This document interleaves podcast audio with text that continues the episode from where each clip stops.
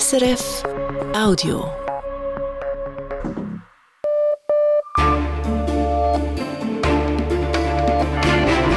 Radio SRF Echo der Zeit mit Roger Brendlin. Die Themen am 13. März. Die Verunsicherung in der Bankenwelt. Die Pleite der Silicon Valley Bank in den USA schürt Ängste vor einer zweiten weltweiten Finanzkrise. Wir hören, wie US-Präsident Biden zu beruhigen versucht und schätzen ein, wie groß die Gefahr wirklich ist. Die jahrelange Diskussion um Fangewalt. Die Arbeitsgruppe aus Behörden und Fußballvereinen präsentiert eine Maßnahme, personalisierte Eintrittstickets auf freiwilliger Basis. Der Berg hat eine Maus geboren, sagt unser Fachredaktor. Dann die Wohnungsnot in Zeiten der Klimakrise. Es braucht neue Wohnungen, doch die Baubranche, die arbeitet alles andere als klimaneutral. Ganz zentral für das klimafreundliche Bauen ist der Umbau. Das Gespräch mit einer Architektin zum Beispiel über Wohnungen in alten Spitälern. Und die härteste aller Maßnahmen auch bei Jugendlichen, die Verwahrung. Nach dem Bundesrat ist auch der Ständerat zumindest im Grundsatz dafür. Echo der Zeit. Am Freitag ist in den USA die Silicon Valley Bank Konkurs gegangen. Seither ist die internationale Finanzwelt in heller Aufregung. Erinnerungen an die Finanzkrise vor 15 Jahren werden wach, als der Konkurs der US-Bank Lehman Brothers das Finanzsystem erschütterte. Die Börsen reagieren wie damals mit happigen Verlusten. Und das, obwohl US-Präsident Joe Biden noch vor Börsenstart heute an die Öffentlichkeit getreten war, um zu versichern, dass das US-Bankensystem stabil sei. USA-Korrespondent Andrea Christen. Um 9 Uhr morgens, noch bevor an der Wall Street der Handel begonnen hatte, trat Präsident Joe Biden vor die Kameras und versuchte seine Landsleute zu beruhigen. Seine Regierung habe rasch und entschlossen gehandelt. All customers who had deposits in these banks can rest assured, I want to rest assured they'll be protected and they'll have access to their money as of today. Alle Bankkunden, die ihr Geld bei den betroffenen Banken deponiert hätten, seien geschützt. Sie hätten heute Zugang zu ihrem Geld. Biden meint die Kunden der Silicon Valley Bank und einer Kleinbank. Erstere ist eines der wichtigsten Geldhäuser für Start-up-Unternehmen mit Hauptsitz im Silicon Valley, dem Zentrum der US-Tech-Branche. Die Bank hatte das Geld ihrer Kunden großteils in langfristige Zinspapiere investiert, Zinspapiere, die sie unerwartet und unter großen Verlusten verkaufen musste, weil ihre Kundschaft das Geld zurückhaben wollte, Ihnen war die Lage der Bank zu unsicher geworden. Die Aktie der Bank stürzte ab und es kam zum größten Bankenkollaps seit 2008. Damals hatte der Zusammenbruch der Bank Lehman Brothers zu einem katastrophalen Dominoeffekt geführt. Banken auf der ganzen Welt gerieten ins Wanken, weil sie in riskante Papiere investiert hatten. Auch die Schweizer UBS musste vor dem Untergang vom Staat gerettet werden. Eine ähnliche Situation wie 2008 will die Bundesregierung jetzt vermeiden. Sie übernahm die Kontrolle über die Silicon Valley Bank und die Behörden schlossen auch eine kleinere Bank in New York. Seither geht es darum, die Bankkunden zu beruhigen, sprich zu verhindern, dass die Amerikanerinnen und Amerikaner massenhaft Geld von ihren Konten abheben und damit weitere Banken in den Ruin treiben. Schon übers Wochenende bekräftigte die Regierung, alle Einlagen bei den beiden gescheiterten Banken seien geschützt durch einen speziellen Einlagensicherungsfonds. Biden betonte, es würden dafür keine Steuergelder aufgewendet. No losses will be borne by the taxpayers. Let me repeat that. No losses will be borne by the taxpayers. Die US-Regierung hofft, das Feuer im Keim ersticken zu können, so dass keine Bank mit Steuergeldern gerettet werden muss, so wie 2008 das wäre für Biden politisch ein Problem. Doch egal, wie sich die Pleite der Silicon Valley Bank auswirkt, in Washington hat die Debatte um die Regulierung der Banken schon begonnen. Biden erklärte, sein Vorgänger Donald Trump habe Regulierungen abgeschafft, die nach der letzten Finanzkrise eingeführt worden seien und exakt derartige Bankzusammenbrüche verhindern sollten. Er forderte den US-Kongress auf, neue, strengere Regeln für die Banken zu beschließen. Der US-Kongress soll strengere Regeln für die Banken wieder einführen, die Donald Trump abgeschafft hatte. Das ist also der Vorwurf von US-Präsident Joe Biden an seinen Vorgänger. Das schätzen wir ein mit Wirtschaftsredaktor Klaus Ammann, mir jetzt zugeschaltet. Stimmt das? Hat Trump Regeln abgeschafft, die jetzt zu dieser Krise geführt haben? Nun, tatsächlich hat der Ex-Präsident Trump die Regeln 2018 gelockert. Bis dahin mussten Banken, die mehr als 50 Milliarden Dollar verwalteten, strengere Vorschriften erfüllen und regelmäßig Stresstests machen. Beispielsweise Trump hat diese Latte auf 250 Milliarden, also mal fünf, angehoben. Und just der Chef der Silicon Valley Bank hat damals für diese Erleichterung geweibelt, um Kosten senken zu können. Und jetzt ist eben sein Institut gestrauchelt und lange hat äh, niemand richtig hingeschaut. Das ist eine politische Debatte, die wahrscheinlich noch weiter drehen wird. Es ist aber nach wie vor eigentlich nicht ganz klar, wie gravierend die Pleite dieser Silicon Valley Bank wirklich ist. Es gibt die, die eben zu beruhigen versuchen, US-Präsident Joe Biden. Andere sind höchst alarmiert an der Börse heute zum Beispiel. Wie groß ist die Gefahr einer zweiten Finanzkrise? Nun, die Zahlen aktuell zumindest sind derzeit bei weitem nicht so alarmierend wie damals. Die Börsen geben zwar weltweit nach, aber in vergleichsweise geringem Umfang. Der Schweizer SMI beispielsweise gibt um gut ein Prozent nach. Bei den Bankaktien natürlich, da sieht es schlechter aus. Die CS, die ohnehin schon strauchelt, minus 9,6 Prozent, auch die UBS minus 7,7 Prozent. Aber Regierungs- und auch Finanzmarktaufsichtsvertreterinnen rund um die Welt beruhigen und betonen, dass in ihrem Land die Banken eben stabil seien. Können Sie uns noch mal erklären, woran die Silicon Valley Bank gestrauchelt ist? Nun, die hatte einfach viele Staats- und andere Anleihen in den Büchern. Das sind langfristige Papiere, die über eine gewisse Laufzeit stabil Zins abwerfen. Das ist völlig unproblematisch, wenn man sie bis zum Ende der Laufzeit behält. Die Silicon Valley Bank aber musste diese Papiere verkaufen. Andrea Christen hat es erwähnt, weil ihre Kunden Cash wollten und weil die Zinsen in letzter Zeit stark gestiegen sind, waren diese alten in Anführungszeichen und Schlusszeichen Anleihen im Vergleich zu anderen Anlagen nicht mehr attraktiv und haben deshalb stark an Wert verloren, sodass die Bank dafür viel weniger Geld erhielt, als sie meinte, und so ist ihr schlicht das Geld ausgegangen. Die Zinsen steigen ja für alle Banken und die Angst vor dem Flächenbrand besteht. Könnten denn andere Banken auf der Welt ähnliche Probleme wie die Silicon Valley Bank bekommen? Ich glaube, es ist eine relativ kleine Gruppe von Banken, die ähnlich ausgerichtet sind und eine ähnlich riskante Strategie gefahren sind. Gut möglich, dass es die eine oder andere von denen auch noch erwischt, aber das Problem dahinter, die mangelnde Absicherung, scheint mir nicht vergleichbar mit der total maroden und unübersichtlichen Situation auf dem US-amerikanischen Immobilienmarkt 2008. Das Problem heute ist vielmehr die allgemeine Verunsicherung. Äh, Kundinnen und Kunden könnten jetzt ihr Vertrauen ganz allgemein in Banken verlieren und ihr Geld abheben wollen. Und genau um das zu verhindern, hat die US-Regierung ja eben angekündigt, alle Vermögen in den betroffenen Banken, unabhängig davon, wie groß sie seien, seien sicher. Das ist natürlich eigentlich gegen die Regeln. Wer von attraktiv scheinenden Konditionen einer riskanten Bank profitieren wollte, müsste eigentlich den Schaden nun selbst tragen. Aber in der aktuellen Situation sehen die Behörden offensichtlich einfach keinen anderen Weg, um eine Ausdehnung der Krise zu verhindern. Die Ursache eben offenbar diese gestiegenen Zinsen und die werden ja durch die Zentralbanken angehoben. Könnten, könnten denn jetzt die Zentralbanken das Problem wieder entschärfen, indem sie die Zinsen wieder senken? Das könnten sie theoretisch. Praktisch aber wollten die Zentralbanken eigentlich die Zinsen in nächster Zeit weiter erhöhen, um eben gegen die Inflation, die sich als hartnäckiger erweist als erwartet, vorzugehen.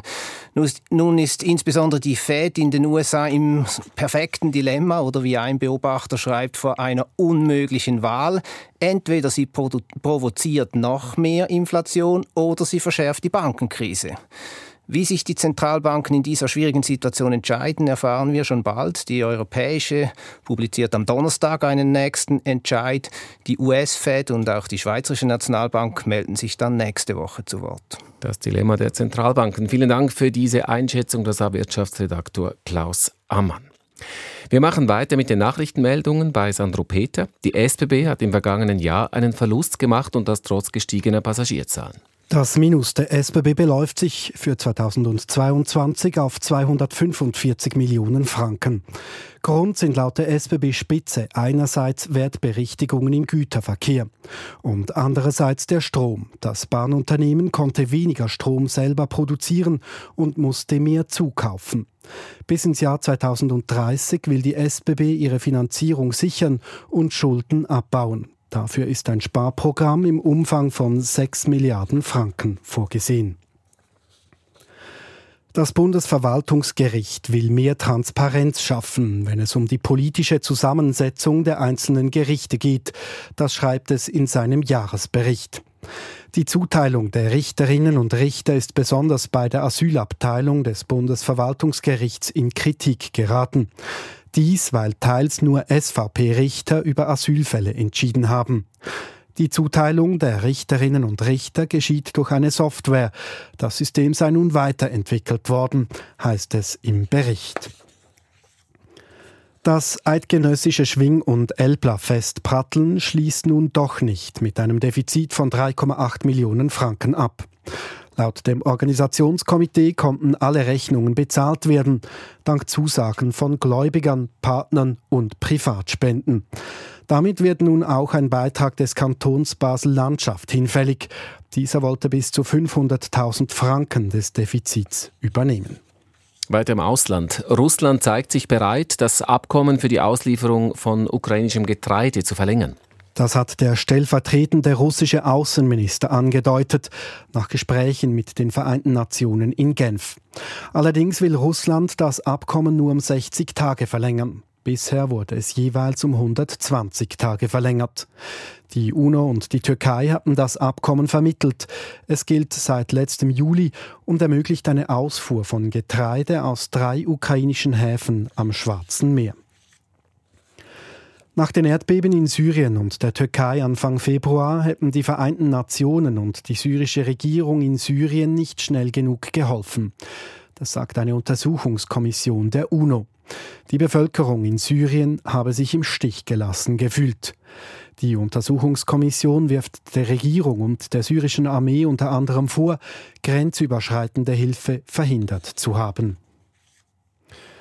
Die Regierung von US-Präsident Joe Biden hat grünes Licht gegeben für ein umstrittenes Ölbohrprojekt im Norden Alaskas. Allerdings ist das Projekt verkleinert worden, um 40 Prozent, wie die US-Behörden bekannt gaben. Und statt fünf Ölbohrplattformen soll es nur drei geben. Kritiker sagen, das Vorhaben widerspreche der Klimaschutzpolitik von Präsident Biden. An mehreren Flughäfen in Deutschland streiken heute die Mitarbeitenden. Es ist zu hunderten Flugausfällen und Verspätungen gekommen. So starteten an den Flughäfen in Hamburg, Hannover, Bremen und Berlin praktisch keine Flüge. Von den Ausfällen betroffen war auch der Flughafen Zürich. Verschiedene Flüge von und nach Deutschland wurden gestrichen. Die Gewerkschaft Verdi hatte das Sicherheitspersonal und andere Beschäftigte zum Streik aufgerufen. Dabei geht es um die Löhne. Der ehemalige englische Fußballprofi und Fernsehexperte Gary Lineker kehrt zur britischen BBC zurück. Das hat der Sender bestätigt. Letzte Woche wurde Lineker suspendiert. Er hatte sich zuvor auf Twitter kritisch zur Asylpolitik der Regierung geäußert. Die BBC sah darin einen Verstoß gegen die Neutralitätsregeln für Mitarbeitende. Nach seiner Absetzung solidarisierten sich Kolleginnen und Kollegen mit Lineker und weigerten sich, an Fußballsendungen der BBC mitzuwirken.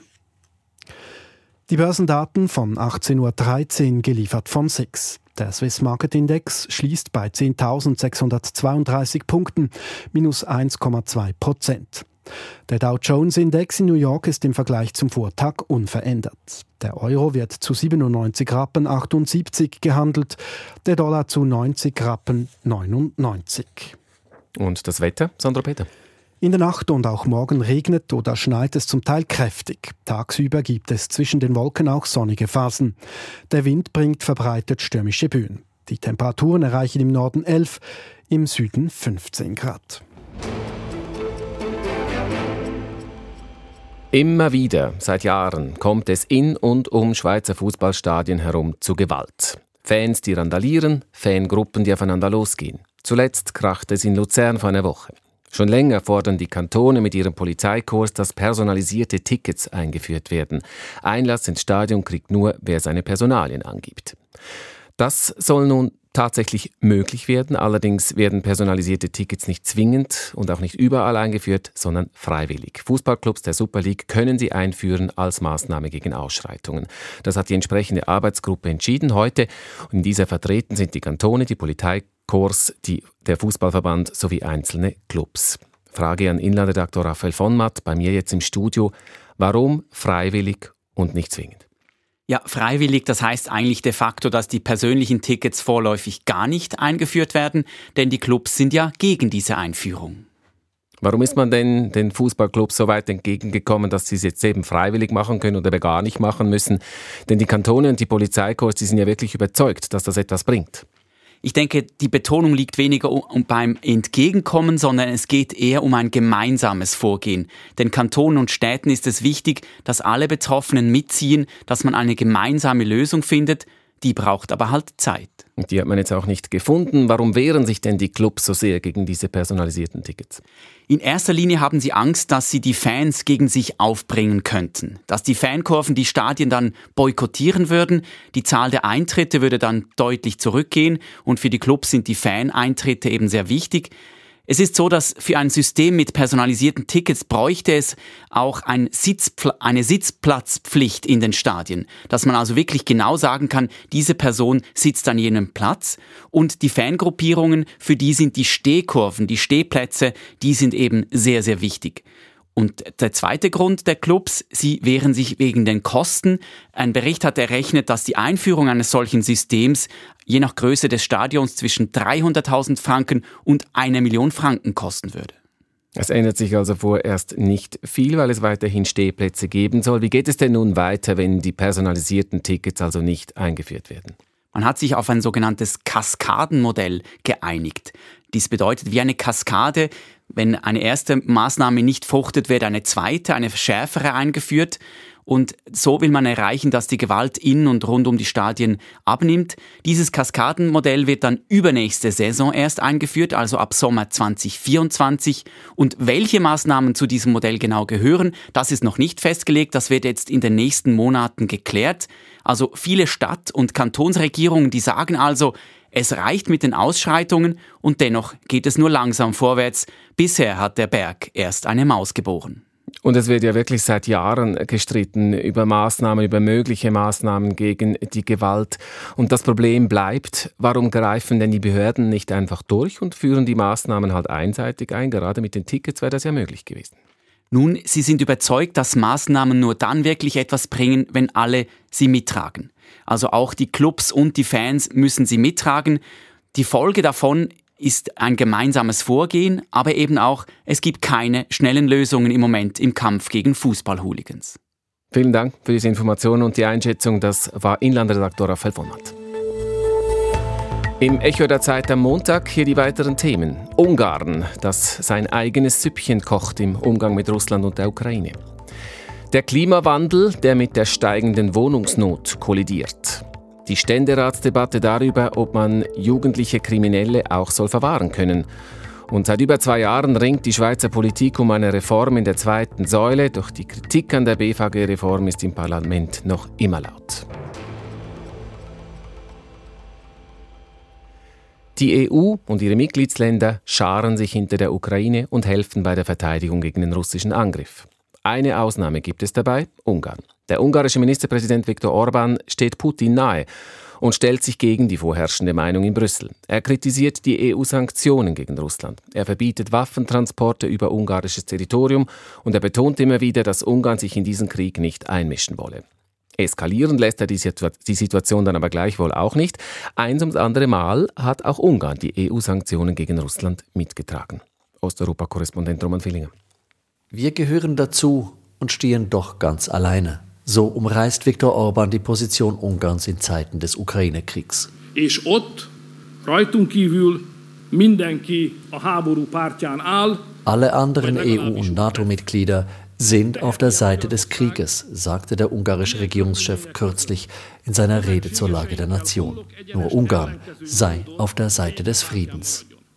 Was das heißen soll, erklärt Soltan Kiseli, Direktor von Sazodweg, einer regierungsnahen Denkfabrik, die man in Budapest scherzhaft das außenpolitische Hirn Orbans nennt. Wir sehen die Lösung in Verhandlungen zwischen Moskau und der Ukraine, Waffenstillstand und Friedensverhandlungen, anstatt weitere Sanktionen und weitere Waffenlieferungen. Nur ein baldiger Waffenstillstand ist utopisch. Die Ukraine würde nie einwilligen, solange russische Truppen so viel ukrainisches Territorium besetzen und solange die eigenen Munitionsvorräte noch nicht aufgebraucht sind. Das weiß man natürlich auch in Budapest, Und so dreht sich die ungarische Debatte derzeit vor allem um die Sanktionen gegen Russland. Seit Monaten ist das Land tapeziert mit Plakaten, auf denen die Regierung Stimmung macht gegen die EU-Sanktionen. Lange war das Motiv eine Bombe und die Botschaft, Brüssels Sanktionen zerstören uns. In unserem Verständnis schaden die Sanktionen den Europäern mehr als den Russen, erklärt der regierungsneue Politexperte. Sie verteuerten die Energie für Europa.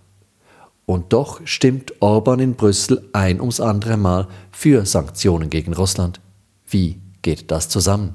Wir tragen das mit, um die Einheit des Westens zu gewährleisten, aber nicht auf unsere Kosten, nicht auf Kosten Ungarns als Industriestandort. Deshalb habe sich Ungarn zusammen mit anderen osteuropäischen Ländern Ausnahmen gesichert, die es ihnen weiter erlauben, russisches Öl zu kaufen. Andras Ratz, Spezialist für ungarisch-russische Beziehungen bei der Deutschen Gesellschaft für Auswärtige Politik, glaubt Orban und seinem außenpolitischen Experten kein Wort. Es gehe Orban nicht um Frieden, nicht um das Wohlergehen der ungarischen Wirtschaft und auch nicht um die angebliche Freundschaft zu Russlands Präsident Wladimir Putin. Es gehe einzig und allein um die Geschäftsinteressen der herrschenden Elite. Business interest of the ruling elite. Nothing else. Nichts anderes stecke hinter den Versuchen der ungarischen Regierung, Sanktionen abzuschwächen und die westliche Front gegen Russland aufzuweichen. Dreh- und Angelpunkt sei die ungarische Abhängigkeit von russischer Energie. Hungary was in a situation where it was uniquely dependent on Russia in terms of energy supplies. Es gehe vor allem um Gas und Nuklearenergie. Billiges russisches Gas habe es der Regierung Orban jahrelang ermöglicht, die Heizkosten von privaten Haushalten tief zu halten. Sie habe einen Gaspreisdeckel eingeführt, der so populär sei, dass er jetzt kaum mehr abzuschaffen sei.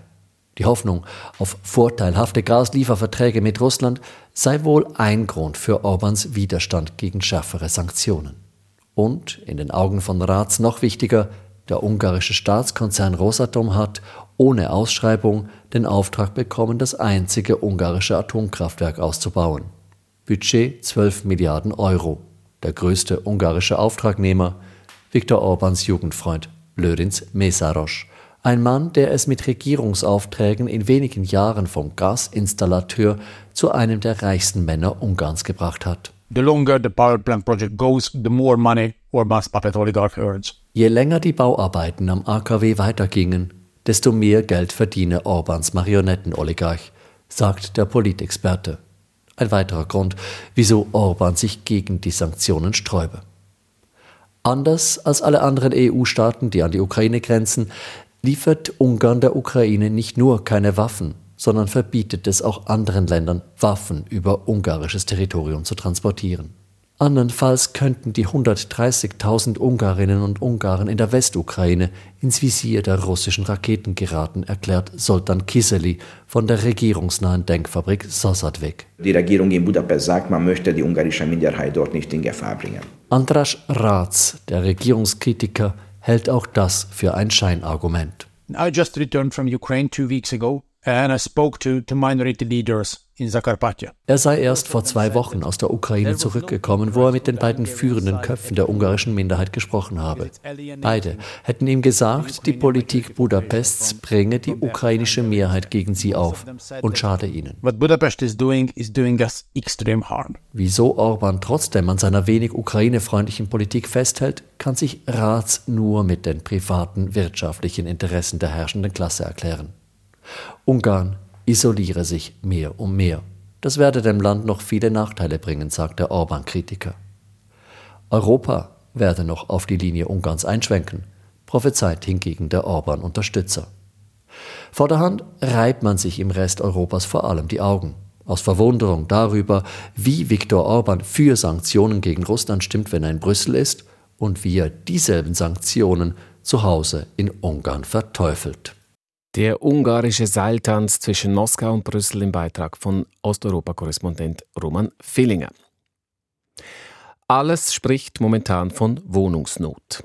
Die Schweiz brauche mehr Wohnraum. Was ist die Lösung? Mehr bauen natürlich. Alte Häuser werden abgerissen, um neue zu bauen mit mehr Wohnungen drin und das möglichst schnell. Bei dieser Diskussion geht oft vergessen, dass vor allem das Bauen mit Beton das Klima stark belastet. Neubauten haben generell eine schlechte CO2-Bilanz. Die Baubranche müsse sich in Zeiten des Klimawandels neu erfinden. In der Schweiz würden viel zu viele Gebäude abgerissen. Diese Haltung vertritt die Basler Architektin Sarah Barth. Sie hat vor drei Jahren in Basel zusammen mit einer Gruppe von Kolleginnen und Kollegen den Verein Countdown 2030 gegründet, der sich für klimafreundliches Bauen einsetzt. Die aktuelle Diskussion über Wohnungsnot bereite ihr Sorgen, sagte mir die Architektin im Gespräch. Diese Diskussion macht mir sehr Sorgen, denn die Wohnungsnot, das klingt immer sehr alarmistisch und die Not rechtfertigt auch problematische Maßnahmen, beispielsweise die Förderung von Ersatzneubauten und der schnellere und leichtere Abriss von Gebäuden, aber auch die Schwächung von Denkmal- und Naturschutz oder die Lockerung von Mietrecht. Gegenüber der Wohnungsnot haben wir eine Klimakrise und diese Klimakrise, die hat eine sehr, sehr große Dimension die so groß ist, dass wir sie nicht einfach ausblenden dürfen in der aktuellen Debatte. Tatsache ist, es braucht schnell neue und auch günstige Wohnungen, weil auch die Mieten immer mehr steigen. Kann das auch klimafreundlich geschehen? Eigentlich ist der Mangel an Wohnraum ein Verteilproblem. Es ist so, dass der durchschnittliche Bewohner oder Bewohnerin in der Schweiz hat knapp 50 Quadratmeter Wohnraum. Hingegen die Personen über 65 haben im Durchschnitt über 70 Quadratmeter Wohnraum. Also es ist vor allem auch ein Wohnungsmangel für die jüngeren Bewohnerinnen und Bewohner. Aber Sie wollen damit sagen, wenn man klimafreundlich bauen will, dann bedeutet das in der Konsequenz auch, dass man in weniger Wohnraum auskommen muss. Also es ist heute so, dass wenn wir selbst eine 10 Millionen Schweiz hätten, dann hätte immer noch jede Person, die in der Schweiz wohnt, 41 Quadratmeter, ohne dass wir eine einzige neue Wohnung bauen müssten. Und da hat man zu zweit eine über 80 Quadratmeter große Wohnung für sich. Dennoch ist es natürlich so, dass wir neuen oder anderen Wohnraum brauchen an Orten, wo er vielleicht heute nicht ist. Die Personen lassen sich ja nicht gleichmäßig über die Schweiz verteilen. Es geht ja auch ein bisschen darum, wo die Arbeitsplätze sind, wo man wohnen möchte. Es gibt ja ganz viele verschiedene Aspekte. Ich komme auf meine ursprüngliche Frage zurück. Wenn wir klimafreundlich bauen wollen, also vielleicht eben ohne, dass wir neue Betonbauten machen, wie soll das geschehen? Ganz zentral für das klimafreundliche Bauen ist der Umbau. Das heißt nicht die bestehenden Gebäude abreißen und auf der grünen Wiese respektive im leeren Bauloch wieder ein neues Gebäude aufziehen. Sie haben jetzt heute den Beton angesprochen. Das ist ein großer Treiber. Dort ist sehr viel Energie drin gespeichert, die sogenannte graue Energie. Die graue Energie, das ist die die verwendet wird, um ein Produkt herzustellen. Heute können Gebäude eigentlich klimaneutral betrieben werden. Also für die Heizung können wir beispielsweise ähm, mit Solar oder mit Photovoltaik auch Strom erzeugen. Hingegen für das Erstellen gibt es noch keine Lösung. Man kann heute ein Gebäude nicht klimaneutral erstellen. Das heißt, der Umbau ist ein absolut entscheidender Schlüssel zur Klimaneutralität. Könnte es sein, dass man irgendwann mal klimaneutral bauen kann und es jetzt eigentlich nur darum geht, darauf zu warten? Das kann sein, aber es ist auf jeden Fall so, dass wir aktuell an einer Stelle sind, wo wir heute reagieren müssen. Wir können nicht mehr länger warten. Wir steuern auf eine Klimakatastrophe zu und der Abbruch zu verhindern ist ein großer Hebel und es ist ein großer Hebel, den wir sofort anwenden können im Interesse des Überlebens der Menschheit wenn Sie bestehende Substanz nutzen wollen, also umbauen anstatt neu bauen, können Sie uns ein Beispiel machen, wie das dann auch wirklich zu mehr Wohnraum führen kann? Es gibt tatsächlich auch schon sehr gute Beispiele, die in diesem Bereich sind. Also ich möchte hier zum Beispiel hervorheben ein Krankenhaus, welches in den 60er Jahren gebaut wurde in der Stadt Basel. Der Abbruch war schon beschlossen und dann hat sich eine Gruppe zusammengetan und dieses Krankenhaus in Wohnraum umgenutzt. Heute sind dort 130 Wohnungen drin. Was macht das mit einer Stadt? Wie sieht so eine Architektur aus, wenn man das konsequent weiterdenkt? Patchwork-Architektur wie ein Flickenteppich. Die Schweiz liebt es sehr sauber in ganz vielen Bereichen. Und ich glaube tatsächlich, dass wir neue Sehgewohnheiten lernen müssen. Wenn man 100 Jahre zurückdenkt an die klassische Moderne, dann hat das dort auch einen großen Wandel in der Ästhetik im Ausdruck der Gebäude gegeben. Damals, als der Beton weit verbreitet verwendet wurde. Wir hatten dort Probleme mit der Hygiene, auch damals die Wohnungsnot ein ganz großes Thema und es gab dort auch die Thematik der Industrie. Und heute haben wir einfach andere Probleme. Wir haben mit diesem Klimawandel ein so dominantes Problem, dass wir nicht mit der bestehenden Ästhetik weitermachen können. Und ich würde das aber gar nicht als Verlust sehen. Ich denke, es ist das Gegenteil.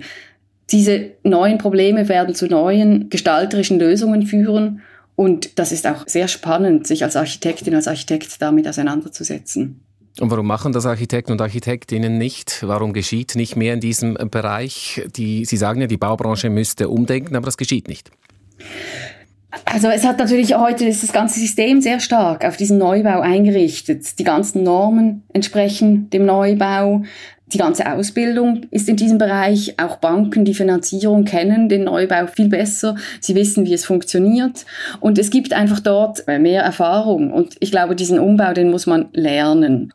Und die Motivation ist natürlich sehr unterschiedlich, je nachdem, wen man spricht. Also beispielsweise für den Architekten, die Architektin ist das Honorar häufig an die Bausumme geknüpft. Das heißt, wenn ein Gebäude teurer wird, verdient auch der Architekt mehr. Beim Umbau ist es jedoch so, dass die Planung verhältnismäßig aufwendiger ist, der Bau jedoch verhältnismäßig günstiger. Das heißt, es ist gar nicht so attraktiv aus unserer Berufsbranche, einen Umbau vorzuschlagen. Also es gibt wie Fehlanreize in diesem System und die müssen aktuell überarbeitet werden. Was schlagen Sie vor? Jetzt in größerem Kontext wäre eine CO2-Besteuerung natürlich sehr hilfreich, auch in anderen Bereichen als das Bauen, denn es würde den Umbau gegenüber dem Neubau privilegieren. Also der Umbau, alles was schon gebaut wäre, müsste ja nicht nochmal besteuert werden. Hingegen die neuen Baustoffen, dort wäre die CO2-Besteuerung würde dort anfallen. Das zweite wäre, was sehr hilfreich wäre, wäre die Deponien, wenn die verteuert werden, weil das ist ein großes Problem. Wir haben in der Schweiz nicht genug Deponien und es ist sehr, sehr günstig aktuell Bauschutt abzuladen.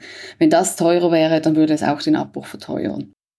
Das Gespräch mit Sarah Barth. Die Architektin ist Teil des Basler Kollektivs Countdown 2030, ein Verein, der sich für klimafreundliches Bauen einsetzt.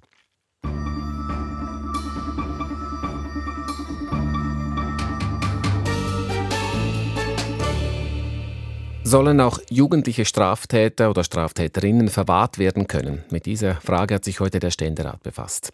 Für jugendliche Mörder soll unter gewissen Voraussetzungen die Verwahrung ebenso verordnet werden können wie bei erwachsenen Straftätern. Das schlägt zumindest der Bundesrat vor.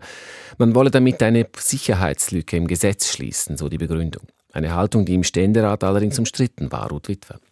Jugendliche Straftäter, die einen Mord begangen haben, sollen verwahrt werden können, wenn sie als ernsthafte Gefahr für andere eingestuft würden. Diese mögliche Änderung des Jugendstrafrechts ließ im Ständerat kaum jemanden kalt. Stellen Sie sich vor, dass jemand mit 18 Jahren einen Mord begeht und wir als Gesellschaft den dringlichen Verdacht haben, dass er draußen weitere Morde begehen würde. Ließen wir ihn dann einfach weiter morden? Nein, sagt FDP-Ständerat Andrea Caroni, deshalb müsse das Jugendstrafrecht mit der Möglichkeit einer Verwahrung angepasst werden. Das aktuelle Recht funktioniere sehr gut, entgegnete Lisa Mazzone von den Grünen und zitierte einen Satz des Schweizerischen Anwaltsverbandes. S'il n'y a pas nécessité de faire une loi, il y a nécessité de ne pas la faire. Wenn es keine Notwendigkeit gibt, ein Gesetz zu machen, gibt es eine Notwendigkeit, das Gesetz nicht einzuführen.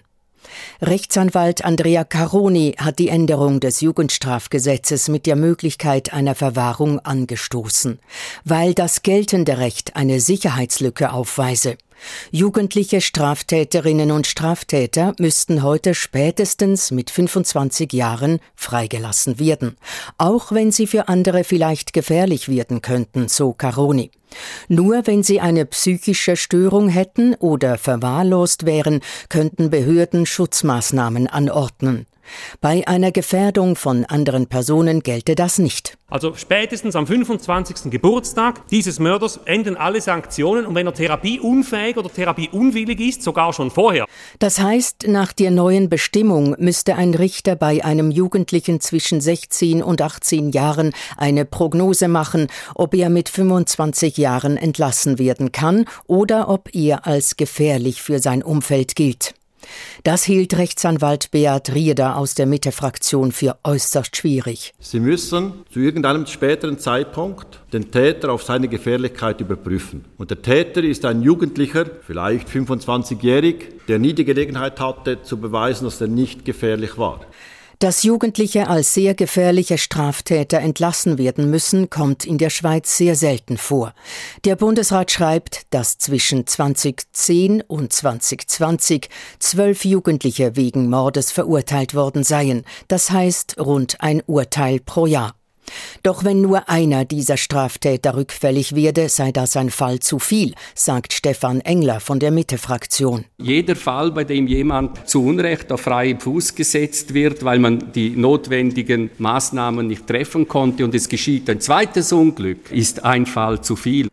Die bürgerliche Mehrheit setzte sich durch. Der Ständerat will die Verwahrung für jugendliche Straftäter wegen Mordes detailliert diskutieren. Dafür geht die Vorlage zur Vorberatung zurück in die Rechtskommission. Bei der Oberjugendanwaltschaft des Kantons Zürich kommt eine mögliche Verwahrung von jugendlichen Straftätern wegen Mordes nicht gut an. Damit versuche die Politik ein Problem zu lösen, das es gar nicht gäbe. Marcel Riesen, der leitende Jugendanwalt. Ich habe Verständnis für den Versuch, eine größtmögliche Sicherheit zu schaffen. Mir scheint aber aus fachlicher Sicht, das wäre nicht der richtige Weg. Er bringt uns weitere Probleme, die mittelfristig eigentlich aus fachlicher Sicht unserem Bereich mehr schaden als nützen. Die Reform wäre eine Abkehr von einem bewährten System, so Marcel Riesen. Bereits heute könnten Behörden wie die KESB Maßnahmen ergreifen, wenn sich abzeichne, dass ein Täter für Dritte gefährlich sein könnte. Aus dem Bundeshaus Ruth Witwer. Wir bleiben im Bundeshaus und kommen zur BVG-Reform, die Reform der zweiten Säule. Zu teuer und zu kompliziert, so kritisieren die bürgerlichen Kräfte die Reform mit der das Parlament derzeit ringt. Mit der anhaltenden Kritik von links könnten diese Stimmen aber vor allem auch heißen, die BV-Reform ist zu wenig abgestützt. Heute hat sich gezeigt, trotz der Kritik, die aus dem ganzen Politspektrum kommt, bekunden diverse Fraktionen den Willen, die Reform doch zu wagen. Bundeshausredaktorin Christine Wanner. Das Ringen um die BVG-Reform dauert bereits zweieinhalb Jahre. Dabei haben zwei Versprechen die Diskussionen geprägt. Erstens, die Renten nicht zu senken für die Übergangsgeneration. Zweitens, die Frauen besser zu stellen und mit ihnen alle Angestellten, die teilzeitlich arbeiten, mehrere Jobs haben oder schlicht einen tiefen Lohn. Diese Ziele sind bisher nicht auf ganzer Linie erfüllt worden. Nach der Enttäuschung von der Ratslinken und von den Gewerkschaften, die das Referendum vorbereiten, haben sich auch kritische Stimmen aus dem bürgerlichen Lager gemeldet. Etwa der Bauernverband, der seine Interessen politisch geschickt einfließen lässt. Für Verbandspräsident Markus Ritter, St. Galler Nationalrat der Mittepartei, ist die vorliegende Lösung finanziell schlicht nicht tragbar. Wir haben das Maß verloren, das gesunde Maß. Wir sind deutlich zu weit gegangen und man hätte hier einen Mittelweg gehen sollen, so wie wir es auch empfohlen haben, mit 40 anderen Organisationen, unter anderem auch mit dem Schweizer Gewerbeverband. Und hier, glaube ich, haben wir uns weit weg jetzt bewegt von einer vernünftigen Lösung. So lohne es sich kaum, weder für die Landwirte noch für viele Unternehmen.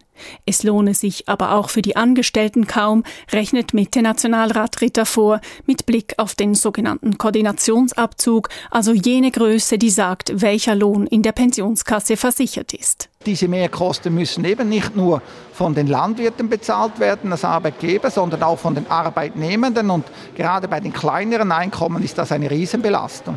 Kurz, um überhaupt eine Rente aus der Pensionskasse zu erhalten, müssten jene mit ohnehin schon tiefen Löhnen also noch Lohnbeiträge leisten und somit ihr ganzes Erwerbsleben dafür büßen. Diese Einschätzung teilt die SP-Vizepräsidentin Tamara Funicello. Nein, der angebliche Kompromiss, der jetzt auf dem Tisch liegt, ist unter dem Strich relativ klar. Man zahlt mehr ein, für das man weniger erhält. Und ich sehe nicht ein, wieso wir für das Hand bieten sollen. Hier finden sich die kritischen Lager. Kritisch klingt es auch aus dem Gewerbeverband die Stimme der KMU.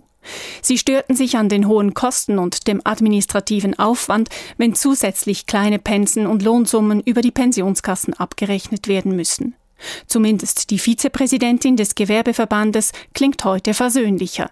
Die Baselbieter Nationalrätin Daniela Schneeberger von der FDP verspricht, ich werde mich äh, im SGV schon dafür einsetzen, dass wir diese Reform auf die Schiene bringen und halt dann eben in der Volksabstimmung dementsprechend verteidigen werden. Wir haben äh, einen wichtigen Schritt gemacht für Junge und für Teilzeitangestellte und ich glaube, das muss man honorieren.